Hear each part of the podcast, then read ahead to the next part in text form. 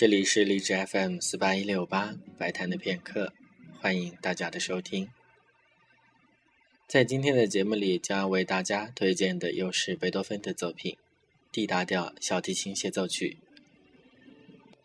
作为一位音乐会钢琴家，贝多芬为钢琴写了五首协奏曲，只为小提琴写了一部协奏曲。虽然他在一七九零年左右还写了一首 C 大调小提琴协奏曲，但是这首协奏曲现在只剩下了第一乐章的残本，而且似乎没有完成。一八零六年，贝多芬完成了 D 大调小提琴协奏曲，提前给了当时的著名提琴家弗朗茨·克莱门特。克莱门特并没有重视这部作品，首演并不成功，之后就许多年都乏人问津。这部协奏曲比较长，演奏时间大约需要四十分钟，也超出了当时维也纳听众的承受能力。第一乐章开始是所谓的如同薄雾轻雷一般的五级定音鼓，在当时算是非常大胆的手法。这个乐章悠扬而又典雅，听着很让人有一种心旷神怡的感觉。下面就请大家一起来听贝多芬的 D 大调小提琴协奏曲的第一乐章。